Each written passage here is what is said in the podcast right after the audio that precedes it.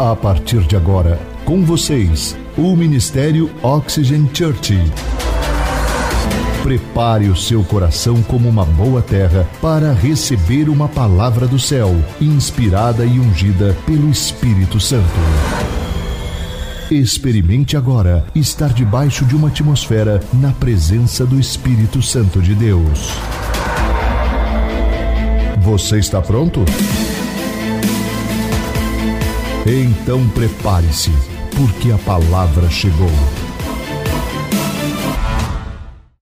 Nós estamos, como eu estava dizendo para vocês, começando uma série nova. Nós encerramos a série Propósito e Vida semana passada e hoje nós estamos iniciando uma nova série. Essa nova série de mensagens, é, deixe-me explicar como é que vai, como é que ela vai funcionar. Você já assistiu uma série na Netflix? Ah, você escolhe lá uma série, ela tem um nome e dentro dela ela é formada por temporadas. E dentro dessas temporadas elas são formadas por capítulos, tá? Então, para você entender, vai ser uma série com um nome chamada Desperta. É o nome da série. E dentro dessas série vai ter várias temporadas dentro de cada temporada vamos tratar um assunto específico e cada domingo será um capítulo diferente. Então você não pode perder, como é um conteúdo que talvez você não tenha ouvido, mas que você vai aprender muito. Então não perca um domingo, porque se perder, você perdeu o resto da, da, da o, o fio da meada, vamos dizer assim, né? Então fique atento, ok?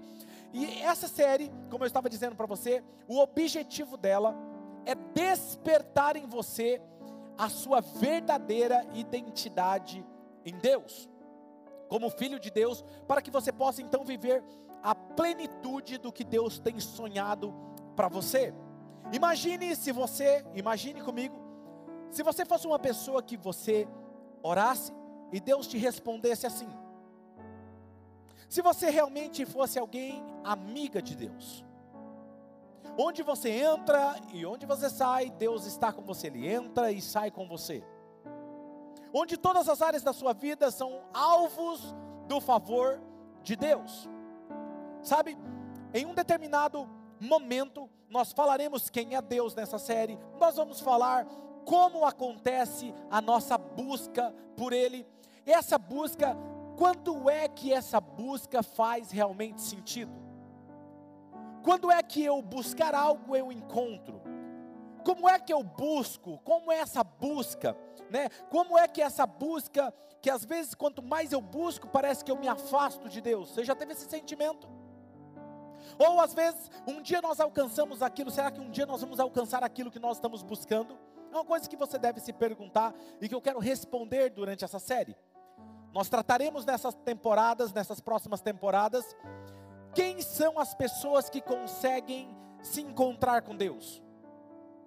Quem são essas pessoas?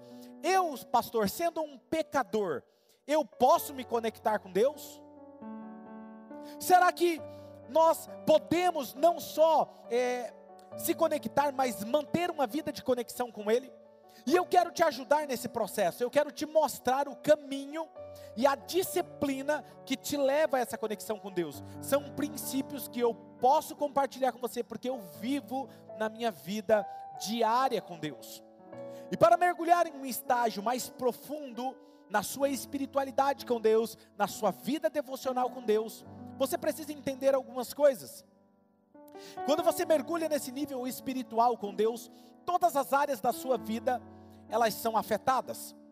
Muitas pessoas às vezes elas têm problema nas finanças, nos relacionamentos, nas emoções, né? Seja lá no trabalho, na vida profissional, e ela não entende que se ela alinhar a vida dela com Deus, todas as áreas da vida dela são afetadas. Então veja, se você superar, entender isso e, a, e deixar que Deus afete cada área da sua vida, você vai poder superar a turbulência social, política, emocional, nos relacionamentos, em todas as áreas, em qualquer tempo. Porque você vai descobrir e abraçar a sua verdadeira identidade em Deus. E nessa série, eu vou ajudar você a aplicar isso. Esse processo que é comprovado, que eu já pratico na minha vida, eu quero te ajudar com isso, a, a de uma forma rápida e facilmente, que você possa viver uma vida desperta em Deus. Durante alguns anos eu tenho ajudado pessoas a se conectar com Deus. Mas eu tenho percebido que as pessoas, elas me ouvem, elas dizem que aprenderam, mas com o passar do tempo parece que elas não praticam. E de uma certa forma eu peguei esses princípios e eu afinei eles melhor, e eu quero de forma prática te ajudar nesse processo. Nesse processo que nós vamos passar aqui durante essa série, eu quero te dar um aviso. E o aviso é: você vai ter que se esticar, você vai ter que quebrar velhos paradigmas, velhas formas de crer. Tá? Você vai ter que se esticar na sua vida devocional com Deus. Você vai ter que quebrar algumas coisas que antes eram um pensamento mais tradicional e mais comum sobre a sua vida de oração e tantas outras coisas que você vai ter que reformular. Mas eu posso te garantir uma coisa: a cada final de semana será como ondas vindo sobre você, sobre a sua casa, sobre a sua família, sobre a sua vida profissional, emocional. Você vai ver resultados palpáveis em sua vida, porque você resolveu mergulhar em Deus em um nível mais profundo. Amém? Sabe, nessa primeira temporada que começa hoje, eu vou falar com vocês sobre identidade e mudanças espirituais como elas acontecem, como elas trabalham entre si, quem somos, qual é a imagem que nos guia, por que nós buscamos e não alcançamos. Isso está relacionado diretamente com a nossa identidade pessoal e espiritual. E para te ajudar a entender, eu quero que você entenda uma coisa: se eu pegasse um relógio e eu entregasse esse relógio na sua mão e falasse assim: descreva esse relógio, você iria falar para mim a cor, se ele é de metal, se ele tem ponteiro, quais são os ponteiros, qual é a cor dos ponteiros, se ele tem luz, se ele não tem luz, se ele é digital, você me descreveria ele, sim ou não? Mas se eu perguntasse para você, olha, esse mesmo relógio está com um defeito, está com um problema, você saberia consertar ele? Não.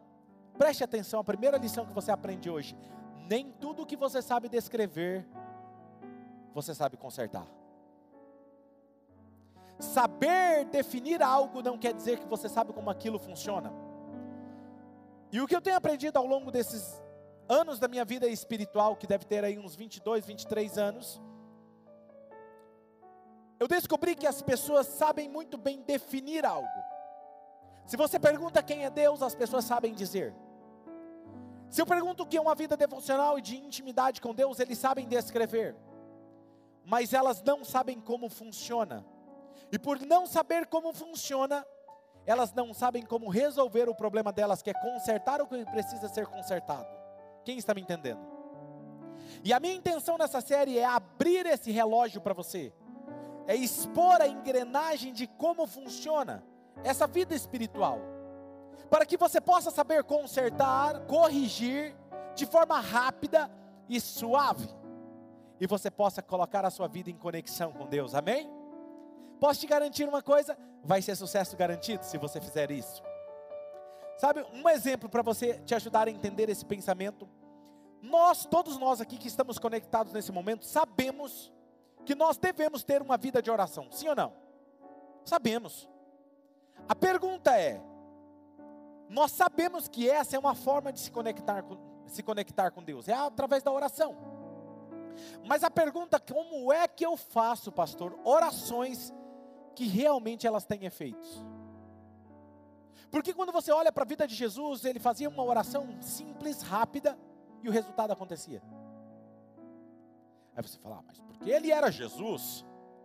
Mas a mesma palavra que nos conta a história de Jesus diz que nós deveríamos andar como ele andou.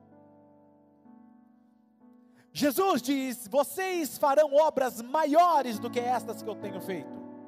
Por quê? Porque eu vou para o meu Pai, e depois nós viremos e nós habitaremos em vocês. E se nós não temos os mesmos resultados, é alguma coisa errada, que precisa ser consertada, corrigida. Então eu espero que até o final dessa série você possa entender que ter orações que têm resultado não tem a ver com a minha perfeição, porque muitas vezes quando nós vamos orar, nós achamos que nós devemos ser perfeitos. Por isso, quando eu sou perfeito, Deus me responde, nem sempre. Porque, por exemplo, Jonas estava em desobediência. E Deus ouviu a oração dele. Faz sentido? Então, Deus responder a minha oração não tem a ver com a minha perfeição. Com o que é que tem a ver? E é sobre isso que nós vamos tratar nessa série. Eu quero ler um texto com vocês que está em Gênesis. Abra sua Bíblia ou aplicativo do seu celular. Em Gênesis capítulo 1, versículo 26 ao 28.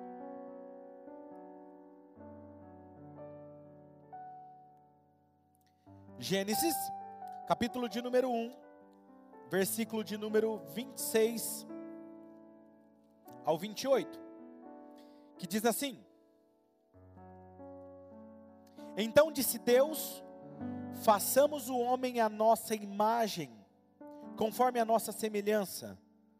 Domine ele sobre os peixes do mar, sobre as aves do céu, sobre os grandes animais de toda a terra e sobre todos os pequenos animais que se movem rente ao chão. Criou Deus o homem à sua imagem, a imagem de Deus o criou. Homem e mulher os criou. E Deus os abençoou e lhes disse: Sejam férteis e multipliquem-se, e encham e subjuguem a terra, e dominem sobre os peixes do mar, sobre as aves do céu e sobre todos os animais que se movem sobre a terra. Interessante nesse texto, e eu gosto da versão A Mensagem. Na versão A Mensagem ela diz: Deus disse: façamos o ser humano a nossa imagem, de forma que eles reflitam a nossa natureza, para que eles sejam responsáveis pelos peixes do mar, pelos pássaros no ar, pelo gado e, claro, por toda a terra, por todo animal que se move na terra. E Deus criou os seres humanos, criou-os à semelhança de Deus, refletindo a natureza de Deus. Nós fomos criados de uma forma maravilhosa para expressarmos a essência e a natureza de Deus. E hoje eu quero compartilhar com vocês duas verdades, apenas duas verdades, porque é uma mensagem introdutória, apenas para aguçar a sua curiosidade. Duas verdades que irão abrir os seus olhos para te preparar para adentrar em um nível mais profundo espiritualmente com Deus. E essas verdades elas devem nortear essa sua nova jornada, esse novo nível da sua jornada com Deus. Duas verdades. E a primeira verdade, você que está anotando, anote ou comente aqui no chat comigo. Primeira verdade, nós fomos criados por amor. Por que, que você precisa entender? Para eu entender que eu tenho que ter uma vida de conexão com Deus, eu preciso entender que eu fui criado por amor e que eu sou amado e ninguém pode mudar essa verdade. Não existe nada que possa o inimigo possa fazer para nos separar do amor de Deus. Paulo diz: "Quem nos separará do amor de Deus?" as potestades malignas, principados, não. Ele diz: não há nada, nem altura, nem profundidade, nada pode nos separar do amor de Cristo Jesus. Então eu preciso entender que eu fui criado por amor, e para te ajudar a entender isso, que eu quero compartilhar com vocês, vamos lá no início de tudo. Em Gênesis, capítulo de número 1, versículo 1 e 2. Olha o que diz esse texto. No princípio, Deus criou os céus e a terra, e era a terra sem forma e vazia, de modo especial, olha só, era a terra sem forma e vazia, trevas cobriam a face do abismo, e o Espírito de Deus se movia sobre a face das águas. Ele se movia. interessante você observar, pega esse detalhe, se movia. Essa expressão no hebraico para o termo se movia era usado para descrever o movimento de um útero de uma mãe. Ou para descrever quando um pássaro chocava os seus filhotes. A ideia é que quando Deus pairava sobre as águas, ele fazia um zim-zum, que é o movimento de um útero, onde há vida e ele estava gerando algo. E para você entender ainda melhor, o que eu estou dizendo é que nessa cena é como se Deus ele preenchia tudo. Ele era, ele é e ele há de ser. Ele é a existência, a própria existência. É como se ele abrisse espaço para que eu e você pudéssemos existir. Imagine uma cena, imagine uma cabine telefônica. Aqueles que não sabem ainda o que é uma cabine telefônica, os adolescentes da nossa época, digite na internet, no Google e coloque lá cabine telefônica. Imagine uma cabine telefônica onde Deus ocupa todo o espaço dela. E é como se não houvesse espaço, e Ele abre espaço para que eu e você possa existir. Está me entendendo? Ou seja, Deus não precisava de mim, de você, não. Mas Ele abre espaço para que eu e você possamos existir. E isso me fascina quando o salmista Davi, ele tem a revelação de como nós fomos criados. Então o salmista Davi, em um dos seus salmos, lá em Salmo 139, 14, ele vai descrever: Olha isso, eu te louvo, porque me fizeste de modo especial e admirável. As tuas obras são maravilhosas e eu digo isso com convicção. Eu e você nós deveríamos ter um lembrete. Sabe quando nós colocamos um lembrete para não esquecermos algo na nossa agenda? Nós deveríamos ter um lembrete que despertasse todos os dias, e eu desafio você a fazer isso, que nos fizesse lembrar todos os dias que somos especiais e admiráveis. Quando tocasse o seu celular, você deveria olhar e está escrito, lembrando você: Eu sou especial e admirável. Que tal você fazer isso? Que tal eu te dar isso como tarefa? É o primeiro passo para as coisas começarem a mudar dentro de você. Coloca um lembrete, coloca uma notificação e lembre você mesmo: eu sou especial e eu sou admirável. E isso deveria refletir em você todos os dias, até que essa imagem fosse forjada no seu interior. Eu sou especial e eu sou admirável. E é justamente aqui aonde está o problema da humanidade. Por quê? Porque quando a mente, a nossa mente está confusa de quem nós somos, para o que nós estamos aqui, é quando eu tenho uma imagem errada de mim mesmo. E quando eu tenho uma imagem errada de mim mesmo dentro que me guia, eu jamais vou conseguir me relacionar com o meu Criador porque eu tenho uma imagem distorcida dentro de mim, e de acordo com aquela imagem errada, eu vou agir. Então perceba, quando essa imagem está distorcida aqui dentro, aqui fora está distorcido também. Logo, por isso a causa e o efeito de o um mundo estar do jeito que está. Porque a imagem que eles têm de si mesmo está distorcida e errada, logo o que se estabelece aqui fora é o caos também. Vamos estudar mais profundamente isso nos próximos domingos. Mas, agora veja: Deus cria o ser humano, o humano finito, limitado, Adão e Eva, e coloca ele no jardim do Éden, dá o livre-arbítrio para eles, a capacidade de escolher amar, escolher interagir, dá a eles uma inteligência e uma sabedoria fora do comum onde eles podem dar nome aos animais. Para a administração do jardim, eles precisavam de uma sabedoria, e Deus dá isso a eles. Coloca eles num lugar chamado Éden. Perceba, viver no Éden, viver no jardim do Éden, representava viver em um paraíso. Paraíso. Um lugar, embora estivesse aqui na terra, era a representação do céu na terra. Foi o primeiro modelo, o primeiro protótipo de Deus para Ele dizer para nós: tudo que eu quero que vocês vivam é o que eu tenho aqui no céu. É que vocês entendam que onde vocês estão, uou, onde vocês administram, deve ser a representação do céu aqui na terra. Em outras palavras, tudo que nós colocássemos as nossas mãos e envolvesse a nossa inteligência e a nossa administração deveria ser um jardim do Éden aqui e agora. Está me entendendo? E aí você fala, pastor, mas espera aí. Isso não é o que está acontecendo. Exatamente.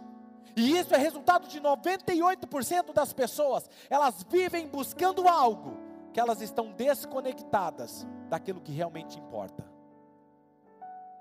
E isso só é possível quando você está conectado com a sua fonte de vida, que é Deus, Jesus. Agora veja uma coisa que eu vou falar para você, vou repetir. Era a representação do céu na terra. E quando você entende essa verdade, você vai entender o que Jesus queria dizer quando ele disse: Pai, venha a nós o teu reino, seja feita a tua vontade aqui na terra, como ela é feita no céu. Quando você entende isso, você vai desfrutar da paz que tem no céu. Você vai desfrutar todas as áreas da sua vida, aquilo que tem no céu vai ter aqui. E uma das razões que há muitos cristãos afligidos e às vezes andam desanimados, frustrados, cheios de medo, é porque eles ignoram essa verdade espiritual. Que eles foram criados por amor. Eles não entendem que Deus é bom e Deus é bom o tempo todo. Diga comigo, Deus é bom. E o tempo todo. Escreva no chat, Deus é bom o tempo todo. Deus é bom o tempo todo. Eles têm uma imagem de um Deus distorcida. E quando está distorcida a imagem, nós não entendemos que o diabo é mau, que o diabo causa coisas ruins a nós. O que mais me intriga é que nos ensinaram por anos que se algo ruim acontece comigo, é porque Deus não me ama ou Ele não se importa comigo. Por isso que é automático nas pessoas quando acontece um desastre, quando acontece algo de ruim, a primeira coisa que elas falam, parece que Deus não me responde, parece que Deus não se importa. Só que você não entende que aquilo que nós entendemos por ordem é porque a gente conhece o que é desordem.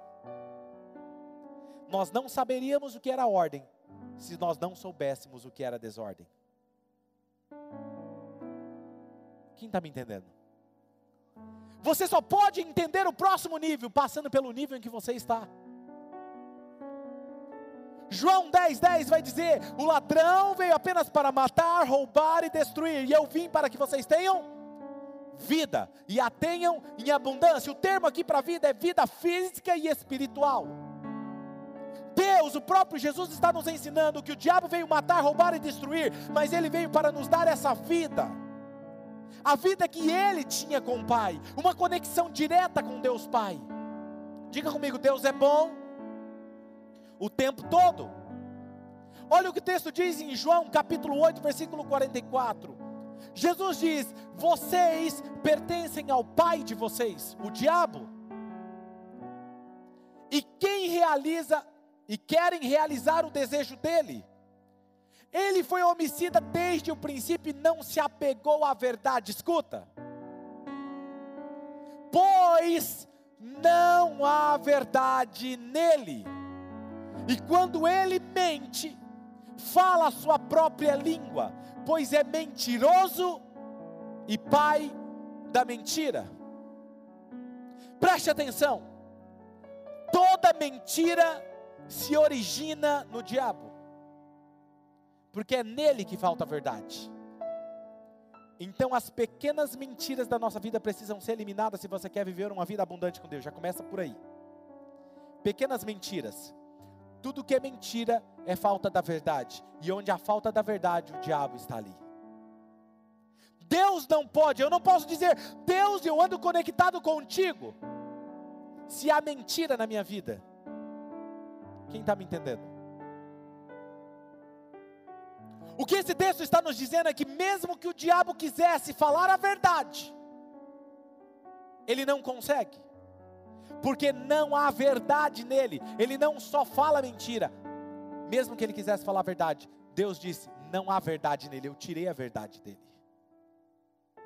Agora preste atenção, para te ajudar a entender, é como se fosse uma criança que nasceu e cresceu em um outro país e nós quiséssemos que ela falasse português ela não vai falar e não vai entender.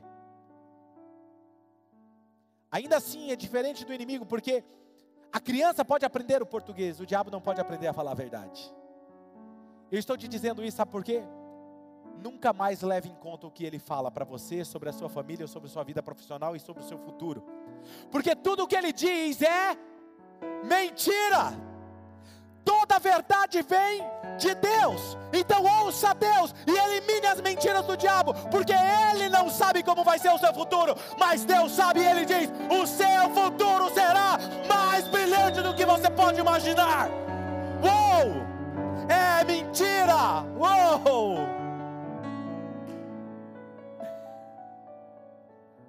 Ou seja, tudo que vem dele não deve acreditar e nem deve levar em conta. Se o que ele me diz está na Bíblia, não, então não é verdade. Deleta. Tiago 1,17. Olha o que diz. Tiago 1,17. Toda boa dádiva, diga comigo, boa dádiva. Diga boas notícias. Diga bons negócios. Bons relacionamentos boas finanças, boa vida, toda boa dádiva e todo dom perfeito vem do alto descendo do Pai das luzes, que não muda nem tem sombras inconstantes. Uou! Isso é sensacional! Deus é bom o tempo todo. E Deus nos cria por amor. Segunda verdade que eu quero que você entenda: nós fomos criados para a abundância. E quando eu digo abundância, eu não estou dizendo somente financeira, eu estou dizendo uma vida abundante na vida relacionamento, na vida abundante espiritual. Olha para a vida de Jesus, é isso que Deus tem para você. Sabe, essas três áreas, emocional, espiritual e física, essas três áreas, Nessa série de mensagens, você precisa aprender a andar, que elas, essas três áreas elas precisam andar alinhadas, equilibradas. Precisa haver equilíbrio nessas três áreas: emocional, espiritual e física. E aí você encontra a plenitude da abundância como Deus criou você para ser. E se uma dessas áreas está desalinhada, existe uma desordem. E se existe uma desordem, existe um desequilíbrio. E se existe algo desequilibrado, Deus não está aí. Porque quando Deus entra em cena é para colocar a ordem aquilo que era o caos. A terra era sem forma e vazia, e o Espírito de Deus se movia sobre ela. Pastor, mas a minha vida está desequilibrada em alguma área, tá tudo bem chama Ele para que a presença dEle paire sobre você e comece a gerar uma nova vida, a alinhar você. Porém, ela só é alinhada quando o caos está debaixo da plenitude dEle. O Espírito de Deus pairava sobre a face do abismo. Pode até ser um abismo a sua vida, mas se ela estiver debaixo da presença dEle, será incrível o seu futuro. Overflow. O Espírito de Deus estava lá assim, ó. Overflow. Overflow. Quando Deus fez o primeiro ser humano sobre essa terra, Adão e Eva, a primeira palavra que Deus lhe deu, a primeira palavra, palavra foi: Façamos o homem a nossa imagem nossa semelhança, de forma que ele reflita a nossa natureza. Quando ele cria, você sabe que Deus sopra nas narinas de Adão e Eva, e a primeira palavra que ele ouve, não foi assim, como você é lindo. Não, não, não, não. A primeira palavra, frutificai e multiplicai-vos. Interessante que esse termo, Deus os abençoou e lhes disse: sejam férteis e multipliquem-se, encham e subjuguem a terra, dominem sobre os peixes do mar, sobre as aves do céu e sobre todos os animais que movem sobre a terra. Foi a primeira coisa que o ser humano ouviu, a primeira ordem, a primeira bênção.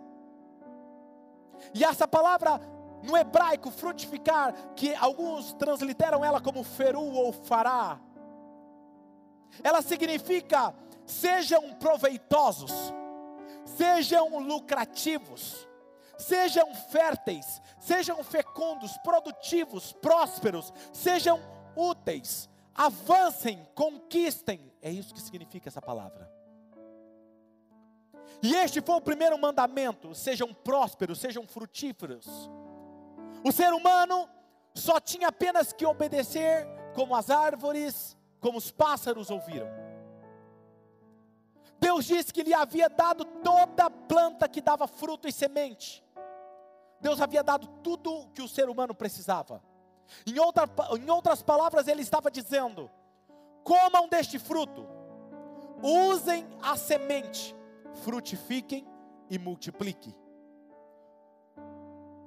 Eu não sei o que lhe vem à mente quando você ouve uma verdade como essa. Quando Deus fala com você dizendo para você avançar e frutificar. Mas lá no jardim do Éden é um lugar bendito, um lugar onde há tudo floresce. Tudo é abençoado. Deus havia dado tudo o que era necessário para que eles avançassem e frutificassem. Agora ouça uma verdade. A verdade é o seguinte: quando Deus te fala para fazer algo, Ele já providenciou tudo o que você precisa para completar aquilo que Ele já pediu. Ele já te entregou. Quando ele disse a Adão e Eva: frutifiquem, ele já havia providenciado a semente para multiplicar. Agora eles só precisavam obedecer. Se Deus disse para você fazer algo, Ele já te deu todos os recursos necessários, emocionais, espirituais e físicos, para você realizar. Apenas obedeça, ande debaixo dessa palavra. Deus nunca vai pedir algo, sendo que Ele não te deu recurso para realizar esse algo. Isso não é uma verdade que te empodera. Isso não é uma verdade que penetra você e agora você precisa entender que se essa verdade estiver aí dentro, latente, fará toda a diferença no seu dia a dia. Uma coisa é eu entrar na presença de Deus buscando orar, buscar a Deus, me sentindo o pior pecador, me sentindo que eu não sou abençoado. E outra coisa é eu orar, entrar na presença dEle. Quando eu digo entrar, é que nós estamos toda, totalmente ligados a Ele. Mas quando você fecha os seus olhos e se conecta com Ele, quando você entende, eu sou abençoado, eu sou admirável, eu sou especial e eu sou abençoado. Faz a diferença. Frutificar é um verbo conjugado no imperativo, não é uma opção. Deus não disse para você: olha, se der certo, frutifiquem.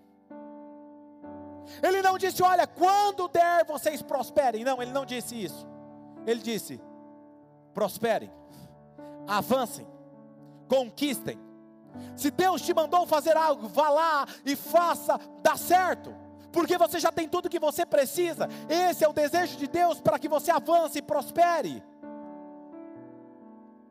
Há um homem no Antigo Testamento chamado José.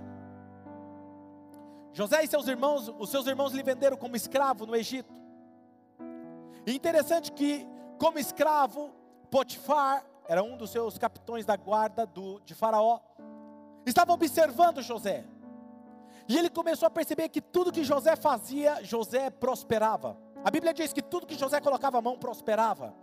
Tudo que ele fazia. E com isso, Potifar começou a confiar mais coisas a ele, mais responsabilidades a José, até que ele lhe entregou a sua própria casa. Ele pensou: se tudo que ele faz aqui na prisão prospera, imagina se ele administrar minhas coisas entenda uma coisa: avançar e prosperar no seu emprego, no seu trabalho, não tem a ver com os seus, os seus recursos, tem a ver com aquilo que Deus já fez na sua vida. Se você não está avançando, está faltando alguma coisa. Porque quando as pessoas olharem para você e ver o quanto você é admirável, especial e confiável, eles vão te entregar mais responsabilidades. Outro dia eu estava conversando com um amigo nosso, um membro nosso, e ele estava, e ele teve um, alguém que entrou como sócio na empresa dele. E uma das coisas que me chamou a atenção foi que esse sócio disse para ele: uma das coisas que me deixa tranquilo de investir dinheiro nessa empresa é o seu caráter. É que você é confiável. Quando você é confiável, as pessoas confiam mais responsabilidades a você. Tem a ver com o nosso caráter. Sabe, eu, talvez você me diga, mas pastor, é, talvez é fácil para o empresário prosperar, porque ele tem uma empresa. Talvez não, você fala assim, eu tenho apenas, sou apenas uma dona de casa. Eu apenas cuido das coisas de casa. Deixa eu te falar uma coisa, isso é uma mentira do inimigo. Porque José prosperou cuidando de uma casa. Ele primeiro prosperou dentro de uma prisão. Depois ele prosperou cuidando de uma casa. E depois ele prosperou sendo um administrador em um governo. Porque não tem a ver com o status em que você está, tem a ver com o seu coração e com sua conexão com Deus. E quando o Faraó fica sabendo daquele jovem, ele diz e olha para aquele jovem: onde encontraremos outro jovem como este que é conectado com o Espírito de Deus? Isso me fascina. Gênesis 41, versículo 38, olha o que diz Faraó. Por isso Faraó lhes perguntou: será que nós vamos achar alguém como este homem, em que está o Espírito Divino sobre ele?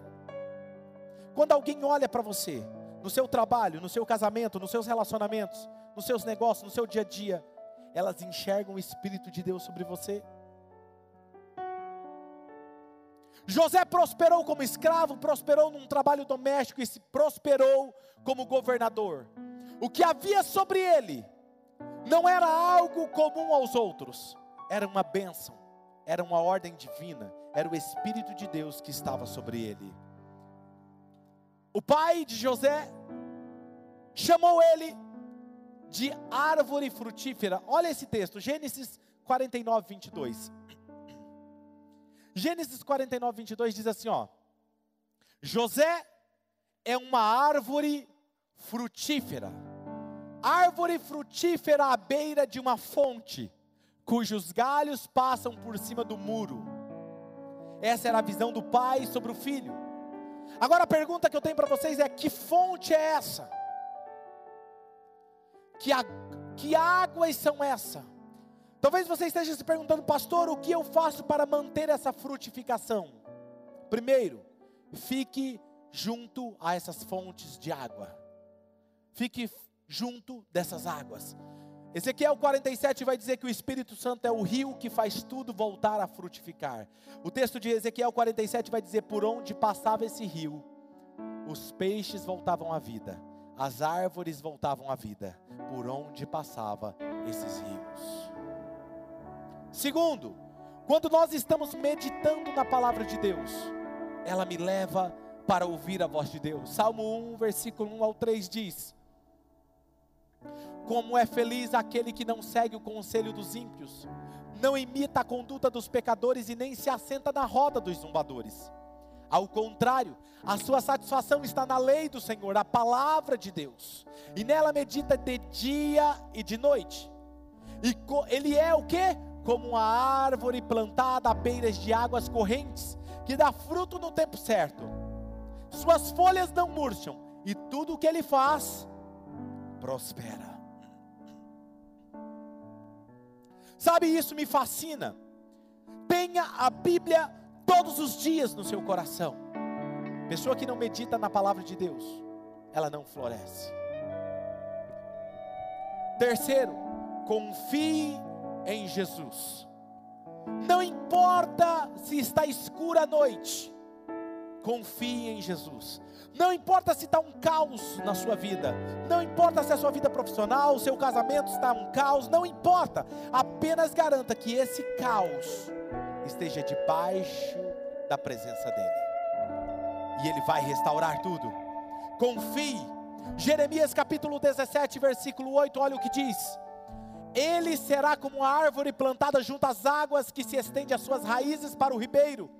Ela não temerá quando chegar o calor, porque as suas folhas estarão sempre verdes. Não ficará ansiosa no ano da seca, nem deixará de dar o seu fruto. Escute, não ficará ansiosa no tempo da seca quando houver uma crise no país, quando houver uma seca no país, outras folhas de outras árvores murcharão, não terão fruto, mas você estará com as suas folhas verdes, sempre haverá fruto, porque quem dá essa vida é Ele. Pastor, 4, o que, que eu faço? O que semeia na obra do Senhor. 2 Coríntios 9, versículo 10 ao 12 diz: Aquele que supre a semente ao que semeia, e o pão ao que come, também lhe suprirá, e multiplicará a semente, e fará crescer os frutos da justiça. Vocês serão enriquecidos em todas as formas, para que vocês possam ser generosos em qualquer ocasião e por nosso intermédio, a sua generosidade resulte em ação de graças a Deus. O serviço ministerial que vocês estão realizando não está apenas suprindo as necessidades do povo de Deus, mas também transbordando em muitas expressões de gratidão a Deus. Talvez você esteja se perguntando, pastor, mas como eu devo fazer tudo isso na prática? Não perca o próximo domingo, porque eu vou falar para você de forma prática. Nos próximos domingos eu irei falar melhor como que isso acontece, como nós podemos não só alcançar, mas permanecer nesse nível.